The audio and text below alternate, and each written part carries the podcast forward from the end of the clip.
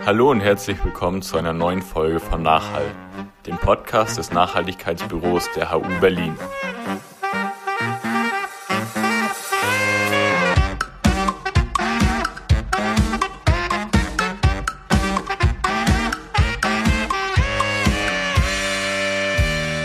Ja, vielen Dank äh, für die Einladung, vielen Dank auch für die Vorstellung. Ähm, in der Tat, ich soll einen Einblick geben in die Transformationsforschung, in die sozialökologische. Ähm, und diese Ringvorlesung trägt ja auch den Titel Die Transformation beginnt, zumindest als Untertitel. Und meine These wäre, die ich hier auch ausführen werde, dass wir uns in jedem Fall in einem äh, Transformationsprozess globalen Ausmaßes äh, äh, befinden und die Frage, beziehungsweise ein weiter so wie bisher, wie wir das gewohnt sind, eigentlich keine Option sind. Also die Transformation findet statt. Die Frage ist vielleicht eher das Wie oder wie es dann hier zugespitzt ist äh, bei Design oder bei Disaster. Bevor ich ein bisschen das explizieren möchte in dem Vortrag, ähm, würde ich aber auch gerne noch mal ein, zwei Worte zum Nachhaltigkeitskonzept verlieren. Ich weiß nicht, weil das ist ja eine Ringvorlesung Nachhaltigkeit, haben Sie sich wahrscheinlich mit beschäftigt, gehe ich von aus. Aber ist, Sie wissen, es eigentlich ein totaler Gummibegriff. Es nimmt eigentlich jeder, äh, niemand kommt mehr aus, nicht für sich in Anspruch nehmen zu können, nachhaltig zu sein, irgendwie. Ähm, und dementsprechend ist äh, auch ein Stück weit verloren gegangen, was eigentlich mit diesem Begriff äh, gemeint ist oder verstanden, darunter verstanden werden kann.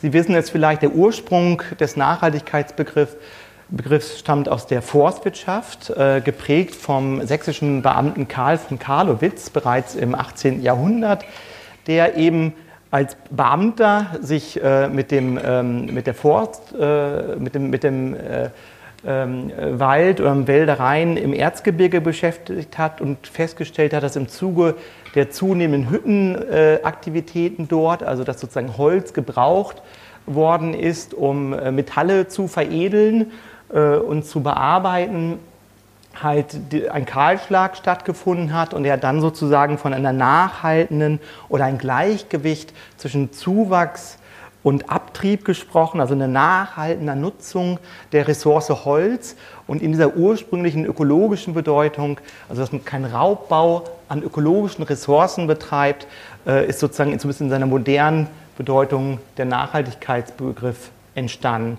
Und wie kann man das machen, dass man jetzt nicht mehr Holz nutzt als natürlich nachwächst? Sie wissen, dass Holz hat eine vergleichsweise lange ähm, ähm, äh, Reproduktionszeit, also bis ein Baum gewachsen wird, vergehen mal gut einige Jahrzehnte.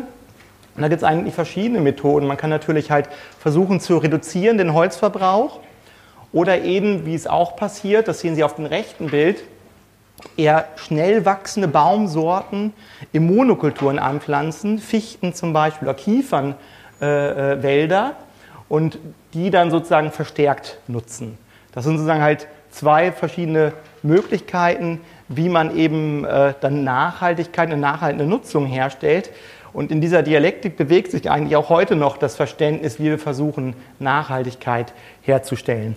Danach, das war die Forstwirtschaft, danach passierte ganz viel, nämlich, ähm, dass der Nachhaltigkeitsbegriff von verschiedenen politischen Kommissionen bearbeitet und weiterentwickelt worden sind. Da sind halt zwei ähm, zentrale äh, zumindest für den deutschen Diskurs, zwei zentrale Ereignisse zu nennen. Einmal 1994 gab es eine Enquete-Kommission des Bundestags. Das ist äh, eine Enquete-Kommission, weiß jemand, was das ist im Bundestag?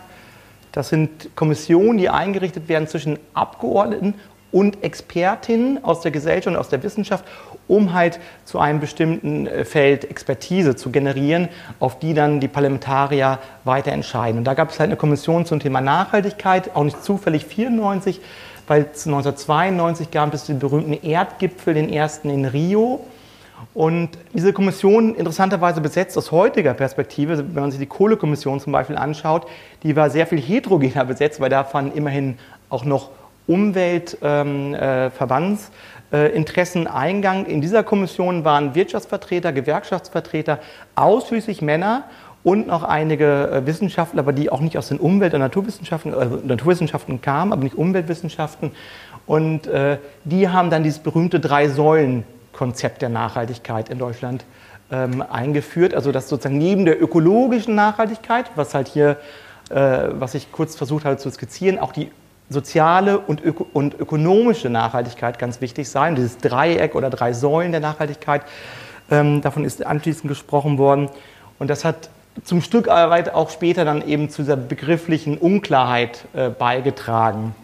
Ein weiterer zentraler Meilenstein für diesen Nachhaltigkeitsdiskurs war der Brundtland äh, Kommissionsbericht. Da sind die berühmten zukünftigen Generationen erwähnt worden. Also dass sozusagen halt in der Art und Weise gewirtschaftet werden soll, dass die Lebensgrundlagen, Zitat, zukünftiger Generationen nicht untergraben werden. Und damit ist dann so eine Art Zukunftsgerichtigkeit auch in, den, in das Nachhaltigkeitskonzept gekommen, beziehungsweise teilweise wird es ja auch als Zukunftsfähigkeit übersetzt. So, was hat das jetzt mit Transformation zu tun? Sowohl im wissenschaftlichen Diskurs dazu als auch im politischen ist in vergangenen Jahren zunehmend ist man weggekommen von der Problembeschreibung, die in verschiedenen Ökosystemen ähm, äh, feststellen, hin zu der Fragestellung, wie sich eben moderne Gesellschaft, die sich in einem Zustand struktureller Nicht-Nachhaltigkeit befinden, wie sich das manifestiert, führe ich gleich auch noch aus, eben transformieren können in Richtung Nachhaltigkeit. Ein ganz prominentes Beispiel, über das ich vielleicht schon gesprochen habe, das ist der, die Agenda 2030 der Vereinten Nationen. Uh, Transforming Our World ist der, ist der Obertitel, ist auch dieser Transformationsbegriff wieder drin.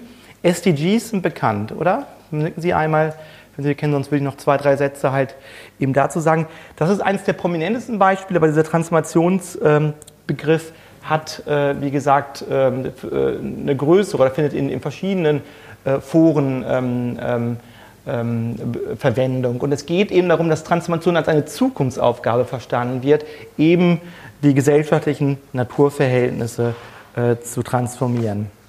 Und wieso eigentlich? Da, da sind halt Befunde wie diese ähm, ganz ausschlaggebend.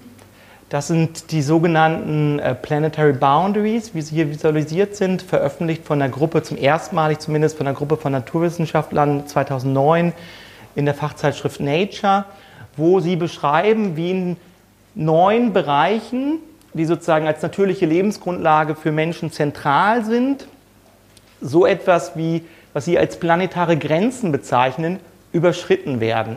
Sie haben die, das unterlegen Sie dann auch mit bestimmten Schwellenwerten bzw. Zahlen und das haben Sie dann grafisch sozusagen durch den grünen Bereich in dieser Radargrafik gekennzeichnet.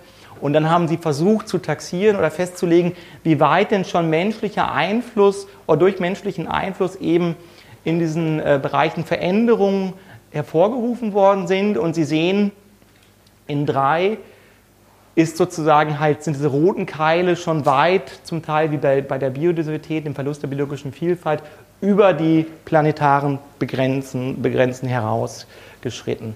Was meint das nun mit den planetaren Grenzen? Das ist eigentlich ein anderer Grenzendiskurs, als wir den aus den 70er Jahren kennen. Sie, Sie werden sich nicht daran erinnern, aber es ist in der, in der ganzen Nachhaltigkeitsforschung hat einen ziemlich großen Stellenwert, diese Diskussion um die Grenzen des Wachstums, wie sie von Club of Rome und Dennis Meadows damals formuliert worden sind. Und das Interessante ist, damals waren bei den Grenzen des Wachstums ging es um die Verfügbarkeit von Ressourcen. Also wie viel Kohle haben wir noch Ofen, im, im, Boden, wie viel Erdöl haben wir noch im Boden, wie viel Mineralien. Äh, diese Diskussionen spielen heute auch noch eine Rolle. Hier geht es aber um Belastungsgrenzen, also wie stark durch menschliche Aktivitäten Ökosysteme, eben zum Beispiel die Atmosphäre, belastet wird oder eben in diesem konkreten Fall dann CO2 dort äh, deponiert wird. Ähm, was Sie halt hier äh, feststellen, ist, dass innerhalb der vergangenen 10.000 Jahre, das ist auch die, die Ära des sogenannten Holozäns, wo sich sowas wie die ähm, Landwirtschaft äh, äh entwickelt hat, diese verschiedenen Parameter relativ stabil geblieben sind und jetzt eben durch menschliche Aktivitäten ähm, diese Veränderungen auftreten. Um das mal zu veranschaulichen, Klimawandel oder Klimakrise ist ja auch schon genannt worden ist ein relativ prominentes Beispiel, deswegen gehe ich da jetzt nur am Rande ein. Ich würde gerne auf etwas eingehen, das ist letzte Woche auch stark in die Medien, äh, in den Medien thematisiert worden durch die ähm, Veröffentlichung des sogenannten IP-BEST, das ist der Weltbiodiversitätsrat, also analog zum Weltklimarat gibt es ein Gremium, das sozusagen aus äh, ein intergouvernementales Gremium, das beschreibt den Zustand der, der Artenvielfalt auf der Welt. Und was da zusammengetragen wird, ist, ist wie beim IPCC nicht originäre Forschung, sondern sie reviewen oder tragen zusammen die Forschung zu diesem Bereich. Und deswegen war das für das, was jetzt in den Medien war, auch eigentlich gar nichts Neues, sondern ist schon etwas länger bekannt. Und ähm, um mal Ihnen ein, einige Zahlen äh, zu nennen, äh, jährlich verschwinden etwa derzeit 20.000 ähm, äh, verschiedene Spezies. Damit ist halt die äh, natürliche Aussterbungsrate, die es auch gibt. Sie wissen, dass Evolution ist eigentlich natürlich ein Prozess, in dem halt Arten verschwinden und andere neu entstehen. Also das ist insoweit ein natürlicher Prozess. Aber diese natürliche Aussterberate, die man feststellen kann, ist bis zu 45.000-fach erhöht. Das bedeutet, ähm, dass gegenwärtig drei Viertel äh, nee, Verzeihung, ein Drittel aller Amphibien, ein Drittel aller Korallen, ein Viertel aller Säugetiere, ein Fünftel aller Reptilien und ein Sechstel aller Vögel, um einige Beispiele zu nennen, vom Aussterben bedroht sind auf der Erde. Deswegen wird es auch als das sogenannte sechste Sterben äh, bezeichnet in der Fachliteratur, also Sixth Extinction. Ähm, die äh, amerikanische Wissenschaftsjournalistin Elizabeth Colbert hat dazu ein sehr schönes Buch geschrieben mit dem Untertitel An Unnatural History, was bedeuten soll, dass es halt keine Naturgeschichte ist, weil diese fünften, die fünf sterben zuvor, wieso sechste sterben. Es hat schon Massensterben auf der Erde zuvor gegeben in der erdhistorischen Perspektive. Das fünfte kennen Sie, zumindest aus dem populärwissenschaftlichen Diskurs, das war das Sterben der Dinosaurier und alles, was damit zusammenhing. Da hat man, oder die heute gängigste These ist, Folge eines Meteoriteneinschlags auf der Erde. Im Vergleich zu diesem aber erdhistorischen Massensterbenphänomen ist dieses sechste Massensterben eben von Menschen verursacht und daher auch eine unnatural history. Noch einmal vielleicht ganz kurz, weil das so abstrakte Zahlen sind. Ähm, ähm, ein Drittel aller Amphibien sind von Aussterben bedroht. Was muss man sich darunter vorstellen? Ich mache es mal für Deutschland ähm, äh, etwas konkreter. In Deutschland konnten sie vor 100 Jahren ungefähr 1000 verschiedene Apfelsorten zählen, die angebaut äh, wurden. Heute beschränkt sich das Gros der angebauten Apfelsorten auf 10 verschiedene äh, Arten äh, oder Sorten von Äpfeln. Und da haben wir so eine paradoxe Situation, dass radikal eigentlich Arten- oder Biodiversität reduziert wird, während sie gleichzeitig in den Supermarkt gehen und eigentlich permanent mit neuen exotischen Südfrüchten ähm, ähm, äh, konfrontiert werden, die sie vielleicht vor einigen Jahren ähm, äh, gar nicht kannten, aber was darüber hinwegtäuscht, dass faktisch ähm, im, in einem sehr großskaligen Prozess ähm, äh, Arten verschwinden. Und das ist, wie gesagt, sozusagen diese Output-Seite unseres industriellen Stoffwechsels mit der Natur, also die Belastung von Ökosystemen. Aber all das, was im klassischen Diskurs beschrieben worden ist, also dass auch unsere Ressourcen natürlich, bei, die wir inputmäßig brauchen, endlich sind, also Öl, Phosphor, Mineralien, seltene Erden, all das ist natürlich trotzdem auch weiterhin gültig. Auch dort stoßen wir, stoßen wir an Grenzen. Und vor eben dieser Thematik, das komme ich zu meiner Eingangsthese zurück, ist nicht die Frage, vollzieht sich eine Transformation, sondern es findet eine Transformation statt. Die gesellschaftlichen Naturverhältnisse des letzten Jahrhunderts werden nicht die sein des, des, des, des, dieses Jahrhunderts. Und dann ist eher die Frage, findet sie bei Design oder bei Desaster statt? Ähm, also können, kann diese Transformation noch irgendwie gestaltet werden, dass das im, im Kontext der Nachhaltigkeit ähm, oder auch nur annähernd in diese Richtung geht, äh, realisierbar ist äh, oder sozusagen erfolgt dieser Wandel wie beim Verlust der Artenvielfalt jetzt schon der Fall ähm, katastrophal. Ähm, eine ähnliche Diskussion, wo man auch von der Transformation als Desaster sprechen könnte, ist der Diskurs um das Anthropozän. Das Anthropozän, das ist jetzt von Geologen als neues Erdzeitalter äh, bestimmt worden. Sie, haben, Sie wissen es, Sie haben es vielleicht auch in der Schule noch gehört, ich habe eben den Begriff auch äh, verwendet. Eigentlich leben wir in der erdhistorischen äh, Epoche des, des Holozäns, aber man geht, ist dazu übergegangen, sozusagen, dass aufgrund von menschlichen Aktivitäten der Impact auf verschiedene Bereiche im Erdsystem so gravierend ist, dass damit auch nach den, nach den ähm, Indikatoren die äh, die äh, zuständigen Fachwissenschaftler anlegen, eigentlich man sozusagen von einer neuen erdhistorischen äh, Phase sprechen muss. Also sprich, die CO2-Konzentration in der Atmosphäre ist derartig hoch und in den letzten 200 Jahren gestiegen und aufgrund der Langlebigkeit von CO2 wird sich auch für zigtausend Jahre verändert haben, dass sozusagen halt vielleicht spätere äh, Forscher halt feststellen, da hat eine Veränderung stattgefunden. Das gleiche gilt Artenvielfalt, habe ich eben gesagt. Also das heißt, die Überreste von, von, von Lebewesen auf dieser Erde, die sich noch finden, ähm, werden halt, man wird sehen, da hat drastisch was abgenommen. Man findet viel, viel weniger Vielfalt in den, in den ähm, ähm äh, Schichten, die dann eventuell mal fossiliert werden. Gleichzeitig kommen neue Stoffe hinzu, die sehr langlebig sind. Die, das drastischste Beispiel vielleicht all das, was wir, die Abfallstoffe aus der äh, Energieerzeugung aus, ähm, ähm, äh, auf nukleare Art und Weise, also Atomenergie, dass auch Abfallstoffe sind, die auch ebenfalls für, für zigtausende von Jahren halt Spuren auf der Erde hinlassen, sodass sozusagen halt die, die, die ähm, Wissenschaft der Zukunft, so es sie denn gibt, halt feststellen würden, hier hat etwas stattgefunden, das ist sozusagen eine andere Erde mit, mit anderen Eigenschaften ähm, ähm, als äh, die Epochen zuvor, dementsprechend auch Anthropozän, also der Anthropos, das Mensch, durch den Menschen geprägt. Und das wäre eben auch so eine Transformation bei Desaster, weil natürlich das nicht der Anspruch war von Menschen, irgendwann mal zur geologischen Kraft aufzutreten.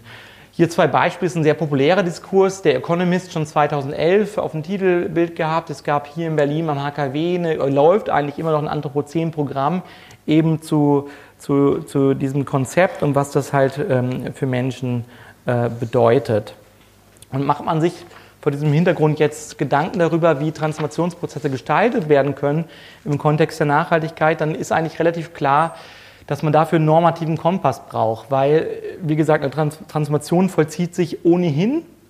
Und wenn man gestalten will, fragt sich die, die, stellt sich die Frage, wieso eigentlich und in welche Richtung oder unter welchen Gesichtspunkten denn gestalten. Und ich denke, relativ basal ist, wo auch sowas wie die SDGs äh, sofort dran anknüpft, dass eigentlich ähm, unabhängig von ihrem kulturellen äh, Hintergrund Menschen sowas brauchen wie sauerstoffreiche Luft zum Atmen, sauberes Trinkwasser, Schutz vor Hitze und Kälte und dass eine Transformation dahin gehen sollte, diese, diese Lebensgrundlagen ähm, eben zu erhalten. Meines Erachtens führt das aber noch zu kurz oder, oder greift das für als normativer Kompass nicht äh, weit genug, da sozusagen neben diese basalen Grundbedürfnisse, die es zu befriedigen gilt und die für einen Großteil, nicht einen Großteil, aber die für einen betracht, beachtlichen Teil der Menschheit heute auch nicht, noch nicht realisiert wird, ähm, hat der Historiker Deepesh Chakrabarti eigentlich festgestellt, dass viele unserer modernen sogenannten Errungenschaften auf einer stark fossilistisch oder auf einen, auf einen nicht nachhaltigen Naturverbrauch beruhen. Das heißt, alles, was wir in den letzten Jahren erlebt haben an materiellem Wohlstand, aber auch an Demokratisierungsprozessen, an äh, die Entstehung moderner äh, äh, Rechtsstaaten, ähm, hat stattgefunden vor dem Kontext eines Naturverhältnisses, das nicht nachhaltig ist und das mit der mit der Nutzung fossiler Brennstoffe unmittelbar in Verbindung steht. Und vor diesem Hintergrund stellt sich eigentlich die Frage, ob so etwas wie eine nachhaltige Moderne möglich ist. Und das möchte ich Ihnen anhand ganz kurz dieser Grafik erläutern. Die, der WWF veröffentlicht das eigentlich ähm, mehrfach, aber auch diverse andere. Was hier halt korreliert ist, ist einmal sozusagen vertikal aufgetragen der ökologische Fußabdruck. Äh, ähm, haben Sie bestimmt schon mal gehört, der wird gemessen in globalen Hektar äh, pro Person. Und ähm, äh, das ähm, ähm, ähm, schraffiert sozusagen hier aufgetragen ist das, ähm, äh, das nachhaltige Niveau, also wo der ökologische Fußabdruck sozusagen noch nachhaltig wäre. Und dann haben Sie ähm, auf der horizontalen Achse den Human Development Index in, aufgetragen. Ähm, kennt den jemand? Wird auch vom Vereinten Nationen veröffentlicht. Also Sie kennen den? Ja, also es geht halt sozusagen um, der ist halt zusammengefasst in diesem Index Pro-Kopf-Einkommen der Menschen, Alphabetisierung als Indikator für das Bildungsniveau einer Gesellschaft und Lebenserwartung, wie alt werden die Menschen als Indikator für, für ähm, Gesundheit. Und das kombiniert gibt einen Index und da finden Sie ganz oben Länder wie Norwegen, Schweiz etc. und ganz unten Länder wie halt ähm, äh, Somalia, äh, Haiti und andere. Und was Sie hier sehen, ist eigentlich, dass Sie eine ganze Reihe von Ländern haben, also jede, jede Bubble, jeder Kreis steht für ein Land aus einem äh, bestimmten Kontinent und die über ein sehr hohes Maß menschlicher Entwicklung verfügen. Ich vermute mal, dass diese Dicke dürfte die USA sein. Aber das geschieht auf einen nicht nachhaltigen äh, Verhältnis zur Natur, also auf einen ökologischen Fußabdruck, der weit über dem liegt, was hier noch nachhaltig wäre. Dann haben Sie hier eine Reihe von Staaten, ähm, schwarz Asien, Pazifik, weiß halt Afrika vor allen Dingen, die ökologisch nachhaltig sind, also sprich deren ökologischer Fußabdruck ist noch nachhaltig, aber deren Human Development ist halt sozusagen gemessen nach diesen Index äh, auf einem sehr niedrigen Niveau. Das heißt wir haben entweder äh, Gesellschaften, die sind aus Armut nachhaltig, aber unter, mit sehr hohen sozialen Kosten, oder sie haben halt die, nachhaltigen die nicht nachhaltigen Gesellschaften auf einem hohen äh, Niveau menschlicher Entwicklung, wie es von der UN gemessen wird. Und sie haben kein einziges Land, das eigentlich, das wäre so, so eine Zielperspektive für nachhaltige Entwicklung, sich hier befindet, nämlich wo es ein sehr hohes Maß menschlicher Entwicklung gibt und eben das auf einem ökologischen nachhaltigen Niveau. Und das ist eigentlich veranschaulicht nochmal die Dimension dieser Transformationsherausforderung, dass das sozusagen halt empirisch so nicht zu beobachten ist und keiner vielleicht auch so weiß, wie das ähm, äh, gehen kann. Ich würde ganz kurz noch was sagen zu vorherrschenden Transformationsstrategien, weil wie gesagt, dieser Transformationsdiskurs ist sehr groß, ist auch viele politische Institutionen beschäftigen sich damit. Und ich würde sagen, aber die hegemonialen Transformationsstrategien sind hier abgebildet. Da geht es einerseits um so ein technoides Transformationsvision. Nachhaltigkeitskrise vor allem technisch zu lösen. Und was ist dann sozusagen die gesellschaftliche Herausforderung, ist dann die Akzeptanz oder dass die Menschen eben diese Techniken auch nutzen, ihre Gebäude dämmen, sich das E-Auto kaufen und so weiter und so fort. Vorgestern war ich auch in Berlin auf ähm, der Tagung des BMBF zum Thema Forschung für nachhaltige Entwicklung. Da ist der neue technologische Fix, Sie werden es äh, raten können, Digitalisierung. Ja, also da war das Thema, das muss jetzt alles, für alle 17 SDGs ist Digitalisierung zentral. Dadurch werden wir jetzt sozusagen die Nachhaltigkeit realisieren können. Wie genau, wurde relativ, war mir zumindest, wurde im Vorträgen nicht so klar. Aber das ist sozusagen halt die, die Vision, durch Technik lösen wir diese Probleme.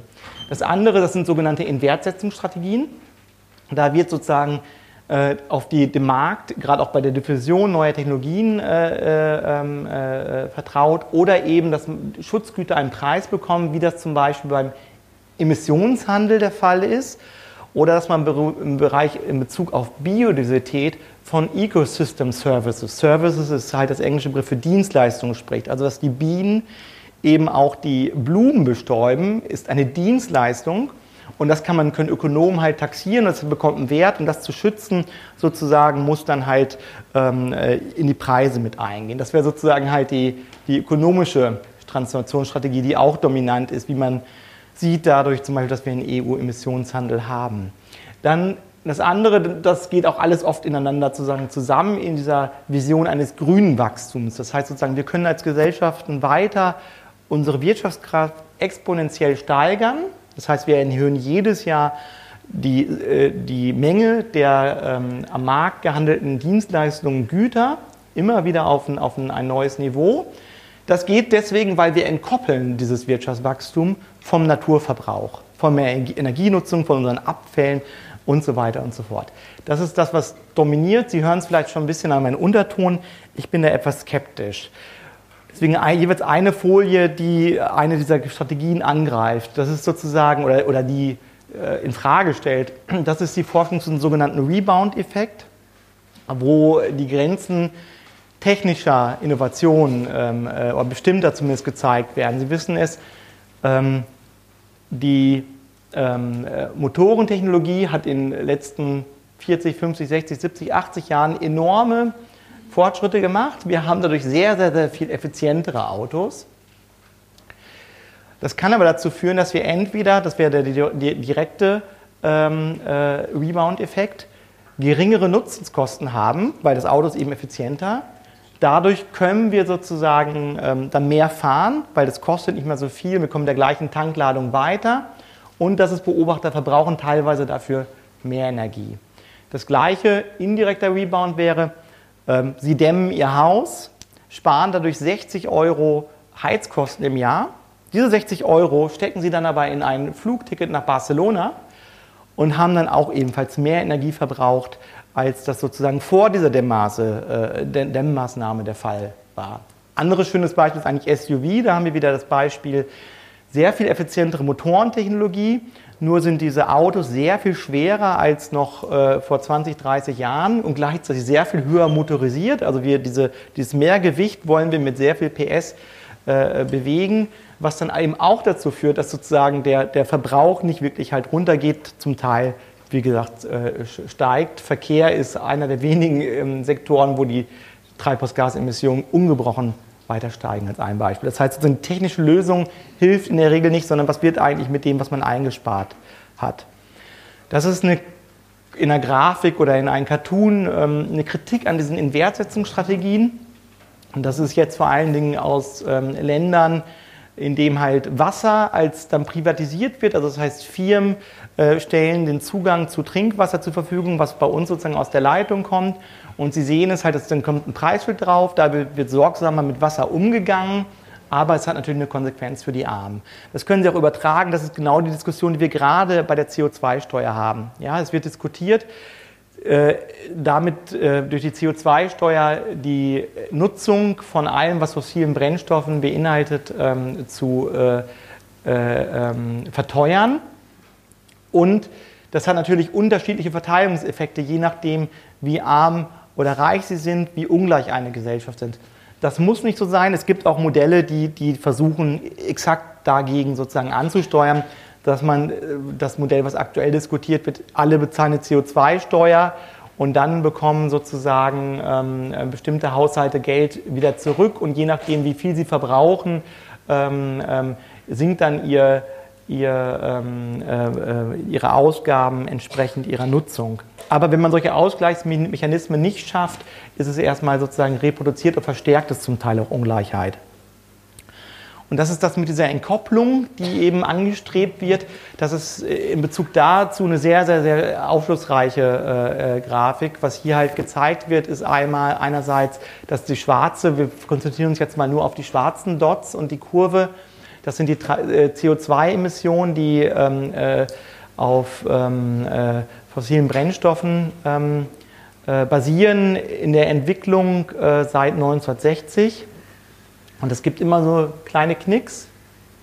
Und jeder dieser Knicke hängt mit einer globalen Wirtschafts- oder Finanzkrise zusammen. Zuletzt halt 2009, 2010. Und danach ging es halt hoch. Also das Einzige sozusagen, wo es alle Umweltschutzbemühungen in diesem Form haben bislang nicht dazu geführt, dass trotz Wirtschaftswachstum äh, die Emissionen runtergegangen sind, sondern wenn sie gesunken sind, war es äh, vor allen Dingen eine Folge von von, von Wirtschaftskrisen, weil eben weniger produziert worden ist im Rahmen dieser Krisen.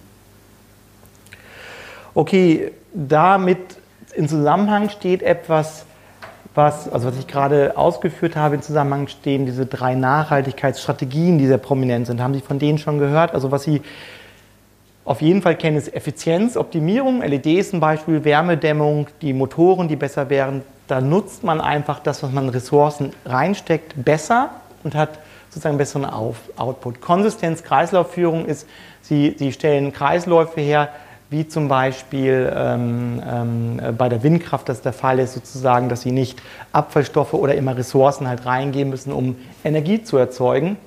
Und die beiden finden relativ viel Beachtung bei der Bearbeitung von Nachhaltigkeitsfragen. Äh, und diese Suffizienzstrategie, vielleicht haben, von der haben Sie vielleicht auch am wenigsten bislang gehört, äh, wird ein bisschen stiefmütterlich behandelt, weil darunter versteht man die absolute Reduktion des Ressourcenverbrauchs durch Verhaltensänderungen. Also sprich, deswegen ist das Fahrrad dort ähm, äh, aufgezeichnet als Symbol, umsteigen vom ein Auto auf ein Fahrrad wäre das. Fleischkonsum reduzieren, ja, ähm, ähm, anders reisen, All diese Dinge, also was sozusagen in, in den Bereich Verhaltensänderung fällt, ähm, ist sozusagen durch Suffizienz, ähm, ähm, ist diese Suffizienzstrategie. Suffizienz kommt, ähm, ähm, es äh, hat diesen lateinischen Ursprung, Sie kennen es auch aus, ähm, aus dem Englischen sufficient, wo es eben heißt, es genug haben oder genügen, ja, lässt sich auch mit Genügsamkeit übersetzen. Und das ist sozusagen eine, die ein bisschen stiefmütterlich behandelt wird, ähm, weil sich damit vielleicht auch weniger Geschäftsmodelle verbinden als mit den anderen Strategien. Wir in Flensburg, das möchte ich Ihnen zum Schluss vorstellen, interessieren uns aber eher für diese reduktiven Strategien, also sprich nicht durch Technik Nachhaltigkeitsprobleme lösen, sondern eher durch soziale Innovation zur unmittelbaren Reduktion äh, beizutragen. Jetzt bin ich mit meinen Folien sehr viel weiter als mit dem Skript versuchen, das mal wieder einzuholen. Und ich möchte Ihnen jetzt einige Beispiele ähm, nennen, wie das gehen kann. Dies ist die, das ist die sogenannte ähm, Andi-Villa, die steht in Prignitz, das ist in der Nähe von Berlin. Ähm, äh, geplant und gebaut von den Architekten Arnulf Brandelhuber. Und dieses Haus ist halt äh, vollkommen ähm, ähm äh, äh, energieneutral. Also sozusagen halt, sie ähm, haben, es ist klimaneutral, es, es, es ähm, äh, braucht sozusagen, ähm, äh, verbraucht keine fossilen Brennstoffe. Und das Interessante an dieser Innovation ist, das kommt ganz ohne, ohne, ohne Dämmstoffe aus, die oft selbst sozusagen halt, in der Regel ist es Styropor, also aus einem sehr, sehr hohen Energieaufwand erzeugt wird, dann sozusagen ähm, ähm, gedämmt wird und wenn das Haus abgerissen wird oder die, die Dämmschicht erneuert wird, als Sondermüll irgendwo landet, weil es nicht entsorgt werden kann. Ja, sozusagen die Ökobilanz ist da relativ fraglich. Was er gemacht hat, er hat das Haus zusammen mit ähm, Bewohnern entwickelt. Ähm, hier wurde sozusagen weniger jetzt in ähm, äh, äh Technik gesteckt, sondern wie ich das sagte, in Nutzungsinnovation. Das drückt sich daran, es gibt sozusagen halt ein, äh, der, im Zentrum des Hauses so einen Wärmekern, das ist sozusagen mit, mit Pellets oder dergleichen betriebene ähm, ähm, Heiz- und äh, Kraftanlage. Direkt dort angesiedelt sehr praktisch dann sozusagen auch eine Sauna. Und dann ist dieses ähm, Haus saisonal nutzbar. Das heißt sozusagen, in, dem, in den kälteren Jahreszeiten sind die außenliegenden ähm, Zimmer äh, kühler, weil sie liegen im Außen, entfernt von diesem äh, Wärmekern und die inneren halt wärmer. Das heißt, wenn Sie sozusagen in dieses schöne Zimmer mit den großen Fenstern möchten, empfiehlt es sich im Winter eher einen Pullover äh, anzuziehen, während es innen relativ warm wird. Und das Ganze sozusagen ist auch deswegen ressourceneffizient, weil es handelt sich, handelt sich um ein, ein bereits vorhandenes nicht zu Ende oder äh, leerstehendes Einfamilienhaus, das halt sozusagen dort rumstand. Man hat auch nicht dort neu gebaut einfach, sondern mit der bestehenden äh, Bausubstanz äh, weitergearbeitet. Was wir auch ganz wichtig finden, ist sozusagen, weil dieser Nachhaltigkeitsdiskurs stark geprägt ist von, von einem Technik- und Innovationsdiskurs. Also dass sozusagen die neuen Lösungen müssen jetzt erst erfunden werden, um eben zukunftsfähig wirtschaften äh, zu können. Und das ist insofern, äh, finden wir zumindest ein bisschen irreführend, da eigentlich jede Gesellschaft, sonst hätte sie gar nicht über längere Zeit äh, existieren können, über ein reichhaltiges Repertoire an nachhaltigen sozialen Praktiken und kulturellen Praktiken äh, verfügt. Ja, sozusagen, also die nachhaltigen Praktiken sind gar nicht die, die erst erfunden werden müssen, sondern die teilweise jetzt aus der Welt verschwinden. Also sei es in Indien oder in China verschwinden jetzt der Fahrradverkehr von der Straße, äh, wird ersetzt durch Automobilität, motorisierten Individualverkehr und dann eventuell wieder auf E-Mobilität umgestellt. Ja, aber sozusagen die nachhaltige Mobilitätsform ist zum Teil von vorhanden. Deswegen kann man hier von der Archäologie oder auch Genealogie in Anlehnung an, ähm, ähm, an Foucault äh, nachhaltiger Praktiken sprechen. Genealogie meint, man muss eigentlich schauen, unter welchen Bedingungen sind diese Praktiken entstanden und eben auch wieder verschw verschwunden. Was hat dazu geführt und wie können sie dann revitalisiert werden? Etwas plastisch, sozusagen der klassische Schrebergarten ähm, äh, auf der linken Seite in einer vielleicht modernisierten oder revitalisierten Form ähm, auf den Tempelhofer Feld. Ähm, ähnliches Beispiel, auch Lastenfahrräder haben eigentlich eine relativ lange Geschichte. Ihre Hochzeit hatten sie in den 1920er bis 1950er Jahren. Insbesondere kleine Betriebe haben, oder die Post hat damit sozusagen ihre Auslieferung ähm, äh, vorgenommen. Und ähm, in Berlin ist es äh, jetzt, äh, sehen Sie dieses Modell halt schon jetzt ein bisschen häufiger, sozusagen auch eine Form von äh, Mobilität, die, die äh, in der Vergangenheit schon mal sehr im Mainstream verbreitet war, äh, ohne größeren technischen Aufwand sozusagen auch ähm, ähm, eingeführt werden kann. Ich glaube, einige dieser Paketdienstleister machen das zum Teil, sozusagen halt so ihre Sachen auszuliefern. Ähm, ähm bedarf gar keiner neuen Speichertechnologie oder was auch immer. Ähm, das Gleiche, auch, wir haben auch etabliert die Form der Elektromobilität. Ja? Die Trams, die in Berlin fahren, die Eisenbahn, das sind sozusagen halt Formen der Elektromobilität, die, die existieren, die auch schon mal äh, ein Stück weit äh, stärker genutzt wurden, wo man sozusagen jetzt gar nicht auf, auf die großen Innovationen warten müssen, um eben in Richtung Nachhaltigkeit sich zu entwickeln.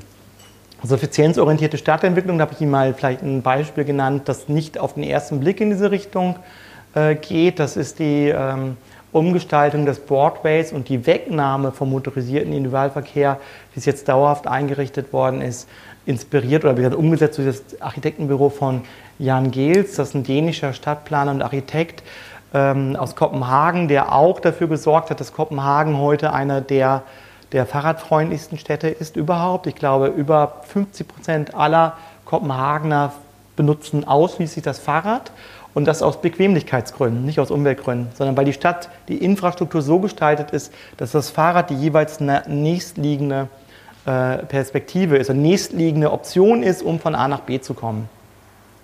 Und das ist irgendwie ganz interessant, weil sozusagen das zeigt, dass wie Städte gebaut werden, also die Infrastrukturen, auch ganz stark prägen, äh, wie, wie Städte genutzt und in ihnen gelebt wird. Also wenn Sie hier aus dem Fenster schauen, ist das ein Stück weit das Bild einer autogerechten Stadt, was lange Zeit der, das Leitbild der, der Stadtplanung war von Stadtplanern, dass man irgendwie den Platz reservieren muss für motorisierten äh, Individualverkehr und das dann eben zu ähm, starken Nutzungsverhalten führt.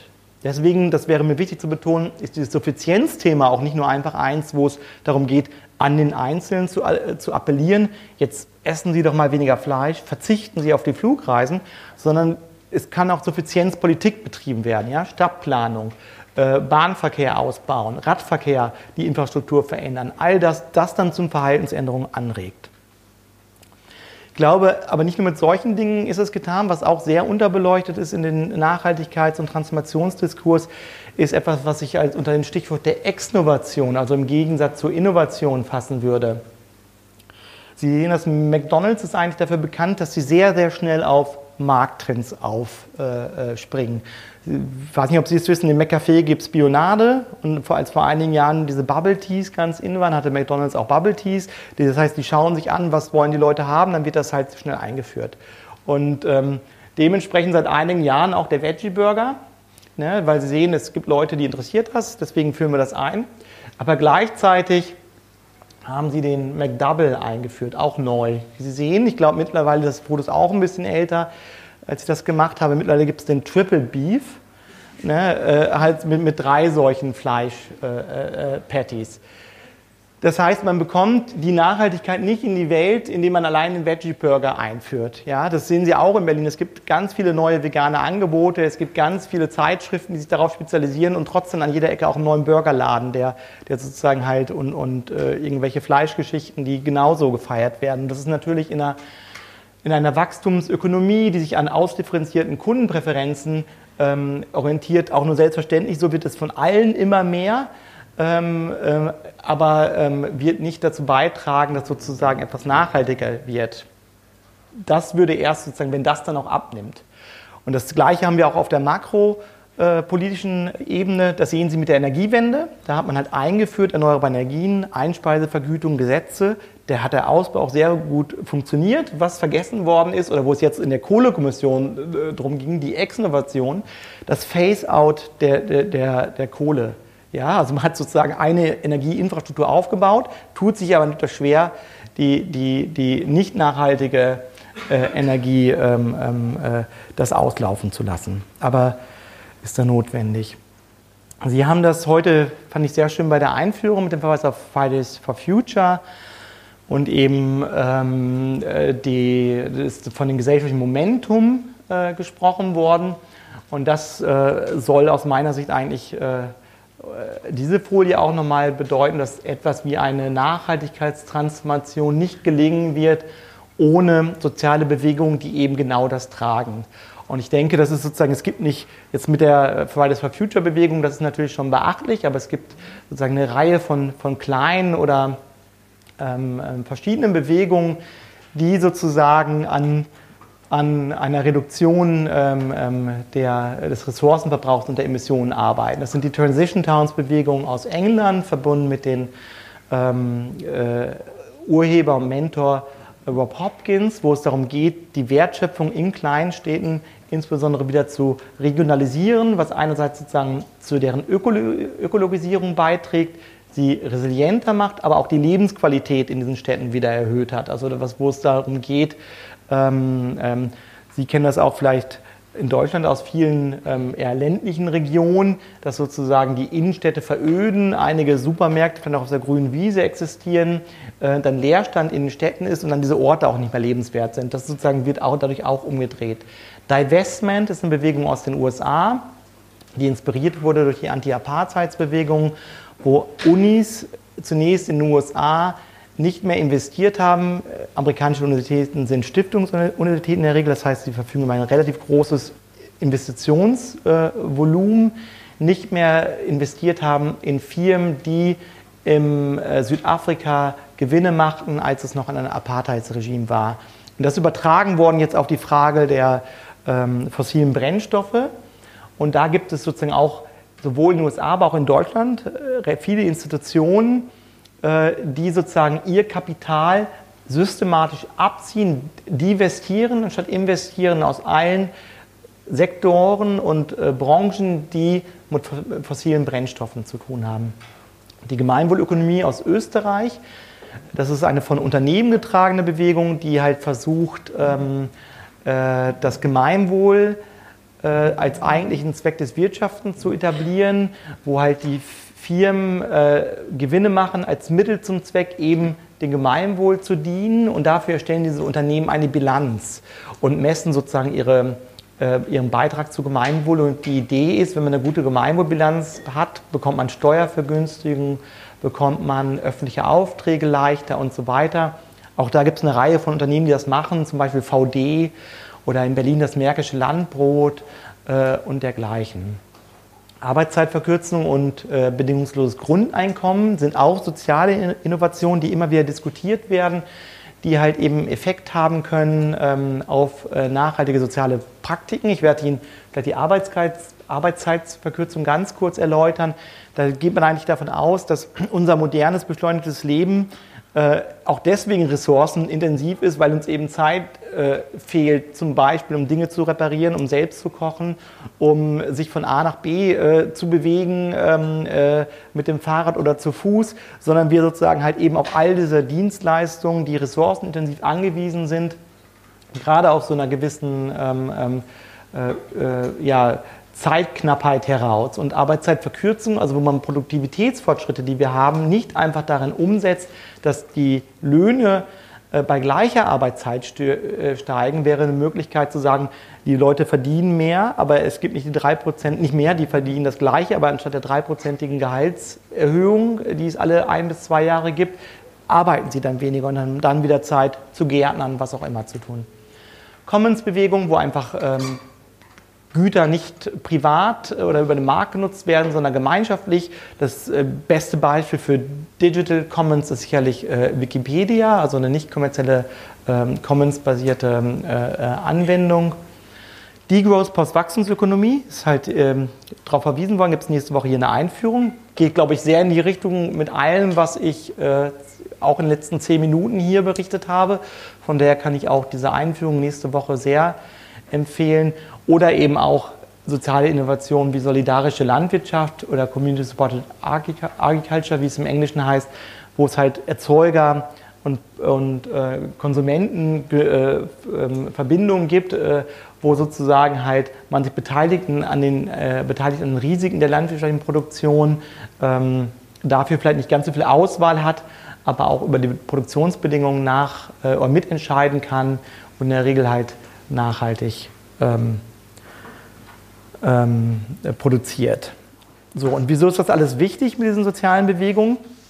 Weil ich denke, wie gesagt, dass so eine Transformation immer bedeutet, dass sich auch gesellschaftliche Macht- und Herrschaftsverhältnisse ändern.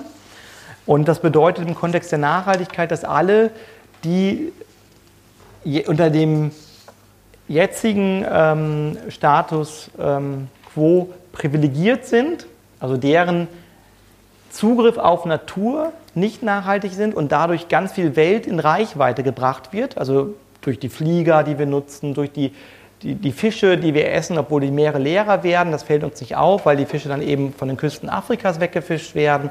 Die, äh, die Äpfel, die kommen halt auch im, im, zu jeder Jahreszeit aus allen Teilen der Welt. Also eigentlich wir alle wahrscheinlich hier. Ähm, ähm, dass eine Transformation in Richtung Nachhaltigkeit für für die auch eine Selbstdeprivilegierung bedeutet. Also sprich sozusagen ähm, von Privilegien, von denen wir jetzt Gebrauch machen. Es sind halt in globalen Maßstab Privilegien. Diese Form von motorisierten Individualverkehr, die wir nutzen, ist nicht verallgemeinerbar und zukunftsfähig. Das heißt, es handelt sich um ein, ein Prinzip, das nur funktioniert, weil es exklusiv von einigen genutzt wird. Und wenn man sozusagen sagt, das ist nicht gerecht, bedeutet das eine Deprivilegierung. Und dann schaut man sich an, wo hat es denn sowas historisch gegeben, dass Menschen sich selbst deprivilegiert haben. Und das ein Beispiel, das auch in den USA insbesondere in der Klimadebatte immer wieder gebracht wird, ist die Abschaffung der Sklaverei, also die sogenannte abolitionistische Bewegung. Eine Bewegung, die den ganzen atlantischen Raum umfasst. Also auch in Großbritannien, in vielen südamerikanischen Staaten hat sich sozusagen ähm, äh, in seinen sehr langen Prozess getrieben durch normative Erwägungen, also dass dieser Zustand von Menschen als Eigentum zu behandeln und mit ihnen Handel zu betreiben, als moralisch nicht haltbar galt, hat sich nach und nach sozusagen eine Bewegung durchgesetzt, die auch getragen wurde eben von den, den äh, äh, Herrschenden dieser Gesellschaft, die von diesem System profitiert haben. Und ähm, deswegen möchte ich ganz ähm, gut schließen meinen Vortrag mit einem Zitat, das eben diesen Abschaffungsprozess der Sklaverei nochmal in den Mittelpunkt stellt. Und das ist halt ein ähm, Zitat von Jürgen Osterhammel, ein Historiker, der sich mit der Geschichte des 19. Jahrhunderts und dementsprechend auch eben mit diesem Prozess der Abschaffung der Sklaverei äh, beschäftigt hat. Und ihm ist halt wichtig zu betonen, jetzt zitiere ich die Tatsache, dass dieses Ergebnis, das Ende der Sklaverei nicht allein durch selbstständiges Walten des Fortschritts herbeigeführt worden war, dass es vielmehr ohne die Bereitschaft vieler Einzelner moralische Empfindungen im politisches Handeln umzusetzen nicht so weit gekommen wäre, dass Sklaverei aktiv bekämpft wurde. Ihre Gegner in Europa und Amerika mussten manche Rückschläge hinnehmen. Einige ihrer Siege waren knapp und prekär, denn die Sklaverei wurde von starken Interessen verteidigt. Sie ist nicht mit der Zeit ausgestorben. Sie ist nicht an ihrer angeblichen Unzeitmäßigkeit zugrunde gegangen. Und ich denke sozusagen, ähm, all das gilt auch sozusagen für das, was wir sozusagen an nicht nachhaltigen äh, Privilegien heute genießen. Äh, vielen Dank für die Aufmerksamkeit. Applaus